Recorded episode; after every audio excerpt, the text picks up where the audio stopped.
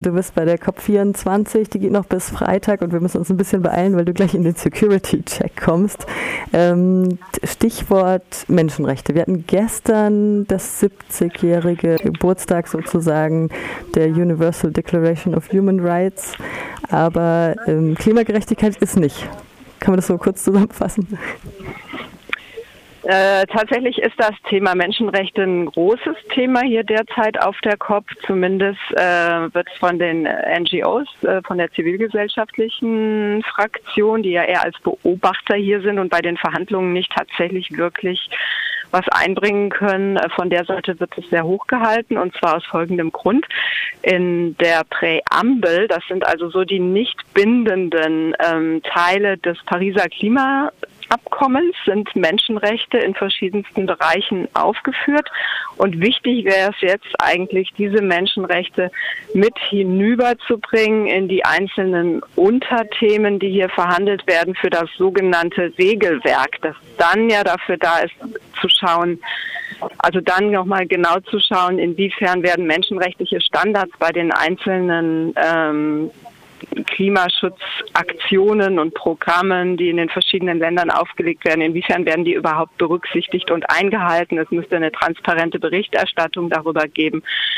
Und die Menschenrechte werden hier von Seiten einiger Verhandler, vor allen Dingen der USA auch, die ja eigentlich gar nicht mehr viel zu sagen hätten, die sind ja nächstes Jahr draußen, weil sie eigentlich aussteigen wollen, von denen wird es total geblockt.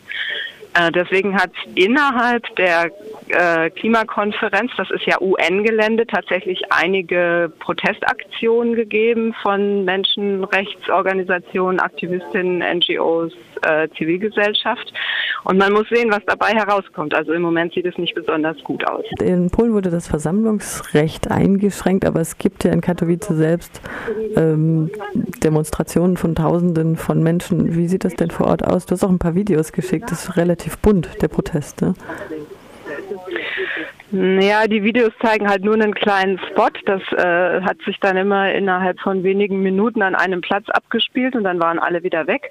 Also es hat vor allen Dingen natürlich äh, letzten Samstag einen größeren ähm, Protestmarsch gegeben, hier angekündigt als ähm, Climate March. Ähm, da sind sehr verschiedene Fraktionen aufgetaucht, also auch so aus dem Bereich der katholischen weltweiten Klimabewegung waren viele Leute da, aber dann auch aus der deutschen Klimabewegung, vom Hambacher Forst, aus ja allen möglichen äh, Ländern Leute, die auch teilweise als Beobachterinnen in, von der Zivilgesellschaft innerhalb dieses UN-Geländes äh, waren, waren halt am Samstag auf der Straße und haben vor allen Dingen die Anti-Kohle-Fraktion, ähm, die polnische Anti-Kohle-Fraktion ganz wunderbar unterstützt. Das Versammlungsrecht ist ja schon Anfang des Jahres, ich glaube es war im März, in Polen eingeschränkt worden, auch mit dem Hinweis, wir brauchen mehr Sicherheit wegen der Klimakonferenz. Präsenz.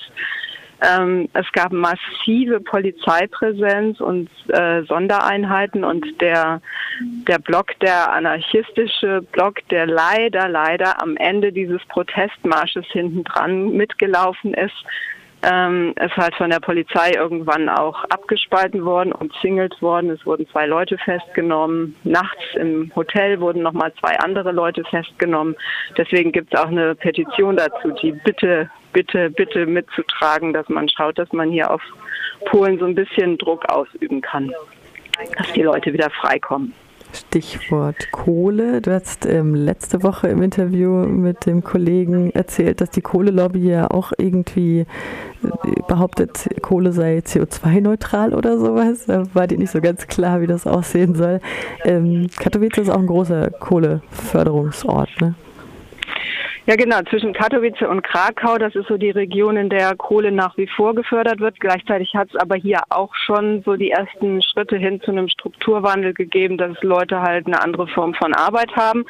Nach wie vor wird die Kohle gerade auch von der polnischen Delegation hochgehalten. Sie sagen halt, dass sie obwohl Kohle gefördert wird und Energiegewinnung auch auf Kohle basiert, es Polen ja geschafft habe, seine äh, Klimaziele äh, zu erreichen und insgesamt den ähm, Ausstoß von Kohlendioxid um, ich glaube, 40 Prozent zu senken. Insofern sei natürlich die Kohleindustrie auf alle Fälle kompatibel mit Klimaschutz. Es gibt eine ganze Reihe von sogenannten Pollutern, die auf dieser Klimakonferenz anwesend sind. Gestern zum Beispiel wurde auch wieder vom Privatsektor ein sogenannter Side-Event, also es ist dann keine direkte Verhandlung, sondern so ein, eine Veranstaltung, in der man informiert über eigene Strategien abgehalten. Und innerhalb dieser Veranstaltung hat es auch ganz interessant einen Protest gegeben, der von der äh, polnischen Präsidentschaft dieser ähm, Klimaverhandlungen genehmigt worden ist. Wir befinden uns ja innerhalb der Verhandlungsräume auf UN-Gelände. Von daher sind hier ganz widersprüchliche äh, Dinge möglich. Ja, was Kohle anbelangt, ich meine, gerade die EU äh, importiert Kohle aus Kolumbien, aus Australien, aus Südafrika, ich glaube auch aus Indonesien. Ziemlich verrückt ist, dass Kohle wirklich nicht nur gefördert, sondern nach wie vor auch über weite Strecken über den Globus transportiert wird. Die Kohle, die man in Polen fördert, beispielsweise, wird nach Russland verkauft, weil es da scheinbar gerade einen guten Preis gibt. Und umgekehrt verstromen die polnischen Kohlekraftwerke wiederum Kohle auch aus Russland, weil sie dort billig einkaufen können. Wie der Markt solche widersprüchlichen Sachen hinkriegt, ist bekannt. Kapitalismus funktioniert so. Und ja, also Kohle wird immer wieder als eine Möglichkeit einer grünen ähm, Form der Energiegewinnung propagiert. Deine Frage war, wie kann das sein? Wie funktioniert das? Wirklich logisch ist es natürlich nicht, aber es gibt halt viele ähm, Kohleabbauregionen, in denen anschließend Aufforstungsprojekte stattfinden. Aufforstung ähm, wird verstanden als eine Senke von Kohlendioxid und dieses äh, Einfangen des Kohlendioxids aus der Atmosphäre wiederum kann man sich natürlich als Klimaschutzziel anrechnen lassen. Insofern ähm, tut die Kohleindustrie was dafür, Aufforstungen meistens mit ähm, genveränderten, schnell wachsenden Pappelarten in möglichst großen Gebieten umzusetzen, um dann zu sagen, wir tragen zum Klimaschutz bei. Faktisch ist das natürlich kein Klimaschutz. Ein anderes Wort, also heute wird der Talanoa-Dialog fortgeführt. Talanoa-Dialog wurde ja letztes Jahr von der fidschianischen Prä Präsidentschaft eingeführt. Das ist so eine Art partizipativer Dialog, in dem die einzelnen Staaten halt vorschlagen, welchen Beitrag sie persönlich zum äh, Klimaschutz leisten, leisten können, leisten wollen, um dieses äh, gemeinsam vereinbarte Ziel von maximal zwei Grad Erderwärmung zu erreichen. Da starten heute diese sogenannten High-Level, also wo wirklich die, die einzelnen Länder Vorschläge machen. Der Dialog dazu startet heute. Auch da sieht es nicht gut aus. Ähm, es gibt einzelne Länder, vor allen Dingen Saudi-Arabien ist hier zu erwähnen, die diese äh, Ziele blocken.